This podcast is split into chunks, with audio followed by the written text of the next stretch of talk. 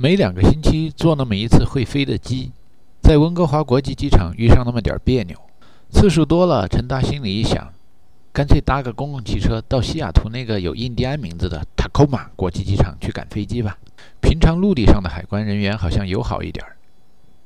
坐上这种被中文翻译为豪华大巴的旅游车，前方到站是和平门车站，有在和平门车站下车的旅客，请做好准备工作了。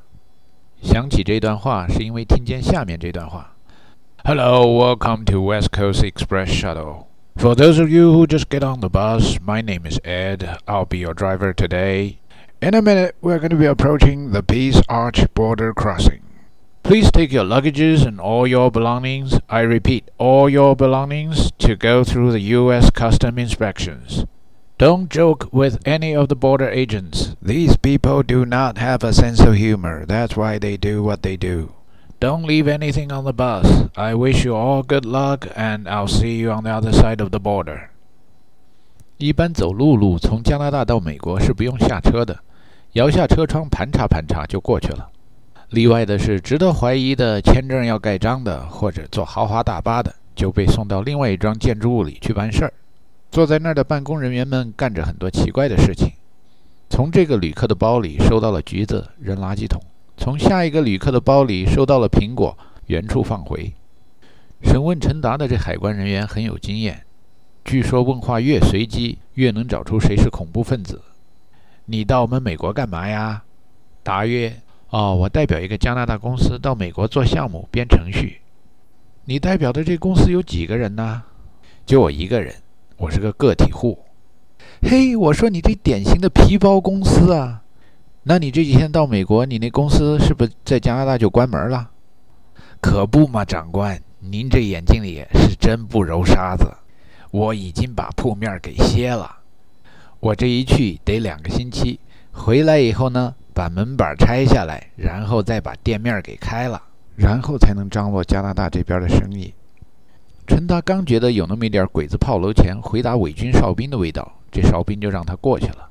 到和平门的南边，遇上那位叫 Ed 的大巴司机，集合众旅客继续南下。豪华大巴上坐着许多低收入的劳动人民，有不少扛着乐器的是艺术家。南下是为了奔好莱坞、洛杉矶一类的地方，到加州寻个好天气，做个发财梦去的。手上戴的戒指可以叫指环。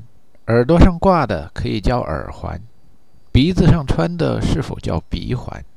还有嘴唇、胸部、肚脐眼上面的饰物是否应该叫唇环、胸环、肚环？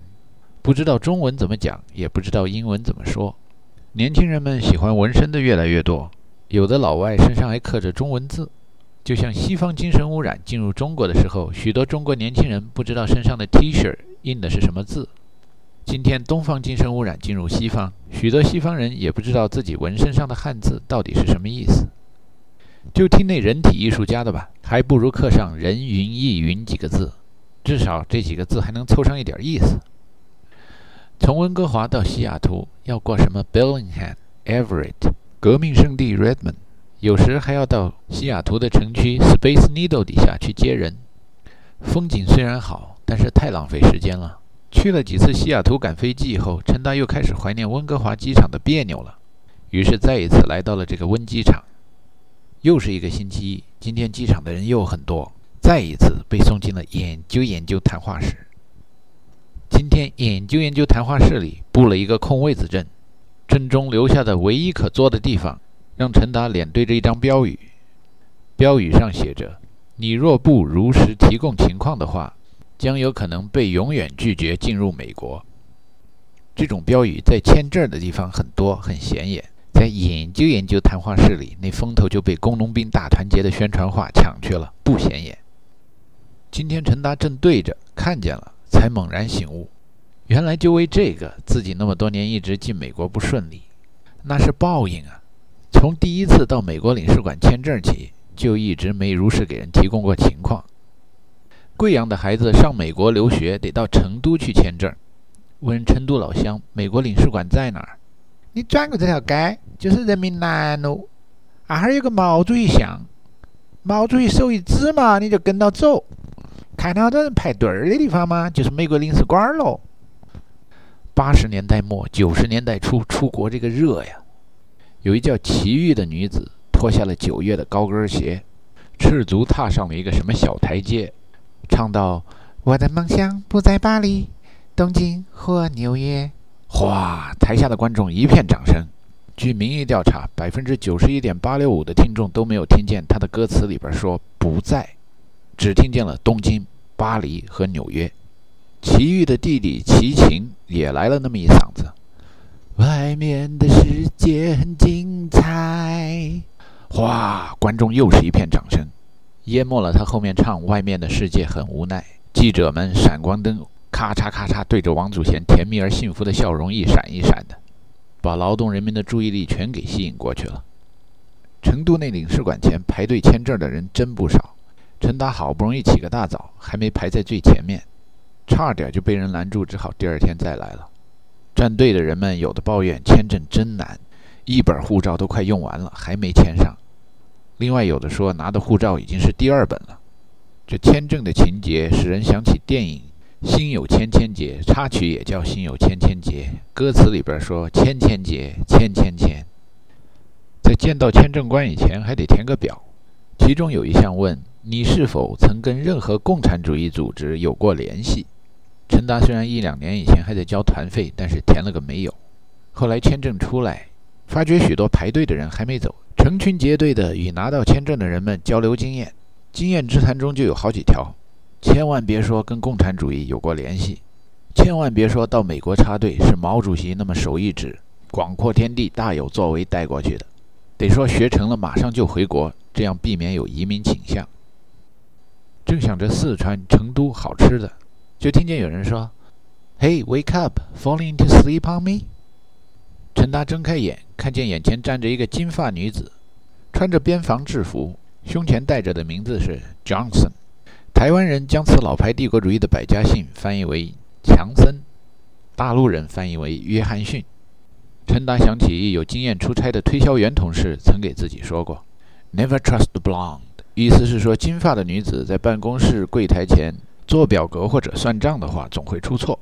所以那哥们儿坐飞机的时候，如果看见检票的是一金发女子，就换到另一队，然后对不换的同事招招手，说：“我进去等你们了啊。”玛丽莲·梦露演过的电影《绅士爱金发》，片名的上下文表达的就是这种小瞧职业妇女业务能力的思想。今天这位约翰逊边防官一张口就是 “falling into sleep on me”，一听他说话就缺个遮掩，办事能力让人担忧。“doing something on somebody” 这个句型大概是对某个人来某一套的意思。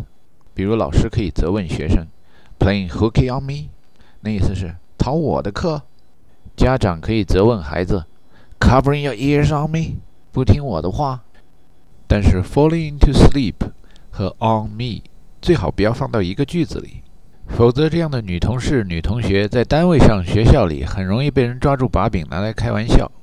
刚想要提醒她，嘴里边留点神，耳边响起了大巴司机 Ed 对边防人员的评论：“These people do not have a sense of humor。”于是，到嘴边的玩笑又收回去了。陈达想起在家乡的时候，见过许多平常讲西南方言的人，一说普通话，简称为抄国语，就显得嘴上没遮掩。贵普话和川普话经常可以显得一个人心思不是那么敏捷。但这些人中，有的人做事是蛮干净利索的。看来哪种人都不能一概而论，言表有的时候不能反映内心。Gentlemen prefer blondes，在这个上下文里边，blondes。显得不很聪明，在 legally blonde 那个上下文里边，那个金发的脑子就很好使。今天研究研究，谈话室里所有的柜台都站满了。眼前这个金发带着陈达，像没头苍蝇一样走过来走过去的。最后找到了一个柜台，开始审讯。他问陈达要到美国干嘛，陈达就告诉了他要去美国干嘛，然后他就干干脆脆地把陈达放过去了。见到这么麻利的边防工作人员，陈达觉得很亲切，都快赶上中国海关的服务水平了。于是抓紧机会问问这位老乡：“我说同志啊，为什么我老被你们送进这个研究研究谈话室啊？”约翰逊看了半天陈达的记录，不明白他为什么老被送进研究研究谈话室。陈达说：“前几天你们有一官员说我名字太短，跟人重复的可能性太大，这是原因吗？约翰逊说：“你别管什么原因了，你看看这个吧。”他递过来一份宣传品，在宣传一个叫 Nexus 的快捷通行证。陈达说：“我见过这种宣传品，听说这个 Nexus 是试点项目，是不是五个月以后就结束了？”约翰逊说：“试点只是巧立名目，因为只有试点项目搞得到经费，正规项目已经没有钱了。这个项目到期的时候肯定会延期的。”你是个商人啊，时间对你来说就是金钱，对不对？陈达说：“对呀。”一边瞅着宣传品，一边说：“是不是我就交一百五就能拿到这快捷通行证？”约翰逊说：“就是嘛，用这个通行证，你可以从机组人员那边走过海关。你来晚了，一个马拉就可以冲过去，回过头来向大家亲切招手致意。”陈达听着已经有点按耐不住的兴奋了，于是得寸进尺地问。我在陆地上的海关也见到这种 Nexus 的符号，是不是在这儿交了一百五，陆地上过关的时候也可以走快道啊？约翰逊说：“空中是空中，陆地是陆地。我不知道他们陆地上收多少钱，大概一百块钱左右。你要是空中和陆地上都办的话，可能要交两百五。”陈达听了高兴极了，这不贵呀！原来这超级大国也缺钱花。为了凑成个整的二百五，向每个机场过路的个体户摊派一百五，早说不就结了？谢过约翰逊以后，这次陈达到了休斯敦，立刻申办 Nexus Air。Nexus 翻译成中文就是陈达的名，有缘分。再回温哥华一两次以后，被通知到机场另一间不是研究研究谈话室的美国边防办公室去领这种通行证。这通行证拿不拿在手里，其实关系不大。关键是要去一台红色的电冰箱一样的机器前边，给眼睛瞳孔照张相，留个记录。以后每次过海关，走过机组人员的通道，都得去找那么一个红色的电冰箱，然后把瞳孔凑过来凑过去十厘米左右，咔嚓一声，听见红色的电冰箱说 “Thank you, record accepted”，然后拿着红色电冰箱打出来的收据交给一从不找麻烦的海关人员，就算过境了。Nexus 通行证本身。虽然要随身携带，但却从未被要求出示过。大概发证的官员闲得无聊，所以他给领证的老外喜欢来一段训话。给陈达的训话是这样的：以后你们到美国要奉公守法，遵守我们国家的法律。这个通行证呢，允许你自由的到美国经商，但是不能工作。你要从事所有的商业活动都是可以的，但是不能在不经我们允许的条件下跟任何客户接触。对于陈达来说，英语是第一外语。日语只是儿童时代学过，于是请这位官员重复一下他的日语。作为一个商人，是否经商的时候，跟有希望的客户搭上话，都得回到边防报告一下。美国差不多也有九百六十万平方公里呀，那样做不切实际吧？这官员把他的日语句型再说了一遍：“你的奸商的干活，良心大大的坏嘞！若是跟土八路有联系，不回来报告报告的干活，我们就把你的通行证收了收了的干活。”陈达立刻改口说：“太君误会误会，我可是良民呐，大大的良民呐！不管到美国哪个城市，不管跟谁聊天，只要跟工作有关系，生意上有眉目了，我一定会来报告太君。”出了门，陈达想：二战的时候，美国跟中国是盟友，所以你瞧，人美国人都说收了收了的干活，不说死啦死啦的干活，多友好啊！对朋友，咱得以礼相待。将来老去找这些美国官员汇报，叫人太君，那不骂人家吗？来点轻松的吧。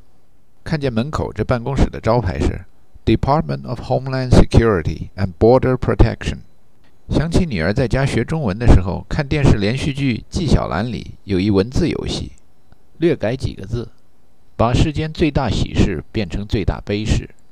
久旱逢甘霖，一滴；他乡遇故知。债主，Department of Homeland Security and Border Protection，可以改成 Department of Homeland Insecurity and Trade Protection。拿到 Nexus Card 总是一件好事儿。后来陈达过海关再也没遇上什么麻烦。持有快捷通行证的乘客和别的乘客走的过道之间，有着一层厚厚的有机玻璃。有机玻璃的那边可以看见长龙一样的队伍，被送进研究研究谈话室的乘客。还有不断变换站岗位置的边防人员。有一天，陈达在快捷通道里放慢了脚步，因为眼前出现了一幅印象派的油画，一条线看过来站着三个边防哨兵，远处一个黄油桶上一个核桃，再一黄油桶上一糖炒栗子，第三点上是一紧腰身短打扮的川妹子，金发碧眼。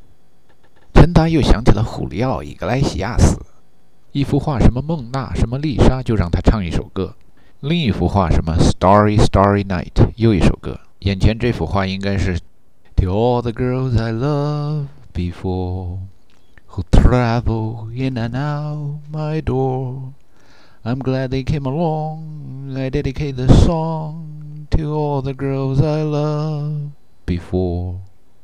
走到通道的尽头，找到红色的电冰箱，便算是过了边防了。下面可以跟长得各式各样的老外和长得各式各样的老美一起过安检了，算是同甘共苦。